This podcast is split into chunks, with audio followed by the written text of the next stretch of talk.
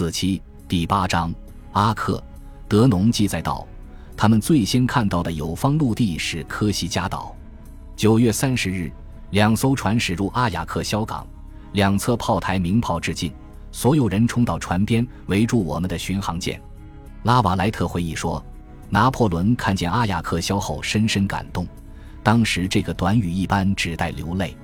在岛上这几天，他同旧日部下和家仆进餐。向约瑟夫·费施要了些现款，并阅读公共报纸对我军在意大利和德意志所受灾难的悲伤报道。今人可在波拿巴宅看到他这次返乡住的房间。此后，拿破仑再未返回故居。十月六日，巡航舰从阿雅克消驶向耶尔。八日傍晚六点十分，有人发现了英国船只，冈托姆想返回科西嘉。但拿破仑命令他去蔚蓝海岸的弗雷瑞斯港，该地靠近戛纳。这是旅途中拿破仑唯一一次下达航海指令。一七九九年十月九日中午，他在圣拉斐尔附近的海口踏上法国海岸，当晚就奔赴巴黎。他的回国经历是一段非凡之旅。一八零三年之后，拿破仑在书桌上放置了一件等比缩小的米龙号船母。后来还下令把该船本身留作纪念，让它在某处保存几百年。若这艘巡航舰遭遇任何厄运，我将深信那是鬼神作祟。拿破仑的埃及冒险结束了，他长达一年又五个月。然而，对他留下的法军来说，这还不算结束。他们继续待在埃及，直到两年后，梅努被迫向英军投降。一八零二年。他的军队和剩下的学者获准回国。拿破仑承认，埃及战局中共有五千三百四十四人死亡，但这个数字大大低估了实情。因为一八零一年八月法军投降时，约九千名士兵和四千五百名水手已不在人世，而且他走后，法军相对来说没怎么打仗，哪怕是在亚历山大围攻的最终阶段。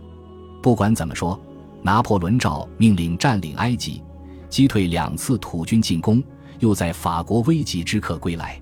克莱贝尔给督政府寄去毁灭性的报告，他谴责整场战役中拿破仑的行为，描述痢疾与红眼疫情，并说大军缺乏武器、火药、弹药与制服。皇家海军截获此信，但他发表的太迟，未损及拿破仑的政治声誉。运气又帮了他一回，他却开始误把运气当命运。拿破仑征战埃及的最长远成就，不是军事或战略成功，而是学术、文化与艺术成果。一八零九年，德农的《埃及记》第一卷出版，《埃及记》篇幅浩大，内容权威，标题页写有奉拿破仑大帝陛下诏令出版，序言则回顾了亚历山大大帝与凯撒征服埃及的历史。他们二人在当地的任务，正是拿破仑效仿的模板。在拿破仑的剩余人生中，这部不折不扣的杰作又出版后续卷册。事实上，他去世后，此书继续推出续作，全书最终达二十一卷，创学术与出版史上一大高峰。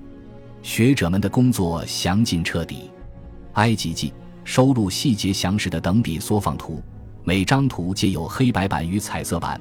图中景观包括方尖碑、斯芬克斯像、象形文字、王明矿、金字塔、性欲勃发的法老以及被制成木乃伊的鸟、猫、蛇、狗。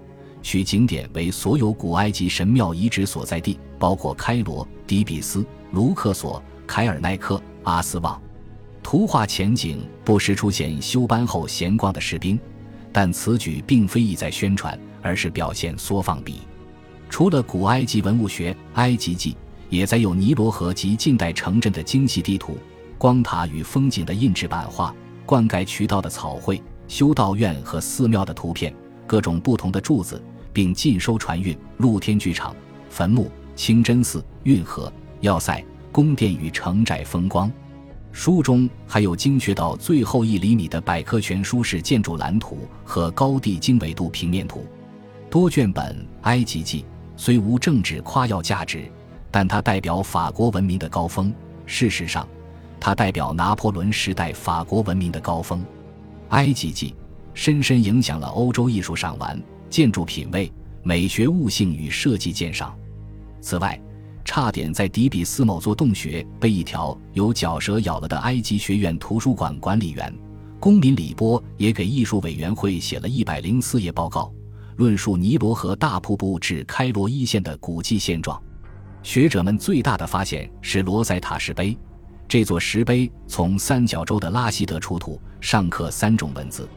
他们复制了碑上文本，移出希腊语部分后，着手研究象形文字。一八零一年，根据法军的撤军合约，英军得到石碑，并把它交给大英博物馆。今天，它仍安全地待在馆内。不幸的是，二零一一年，埃及爆发阿拉伯之春反抗运动。十二月十七日，位于开罗解放广场附近的埃及学院起火，院内十九万两千份书籍、日志及其他文稿几乎全毁，其中包括德农所著《埃及记》的唯一手稿。感谢您的收听，喜欢别忘了订阅加关注，主页有更多精彩内容。